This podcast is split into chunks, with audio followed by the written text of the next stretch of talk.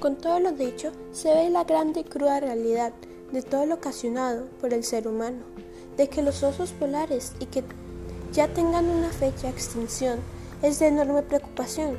Lo que tenemos que establecer es que seguiremos en lo mismo de las anteriores generaciones,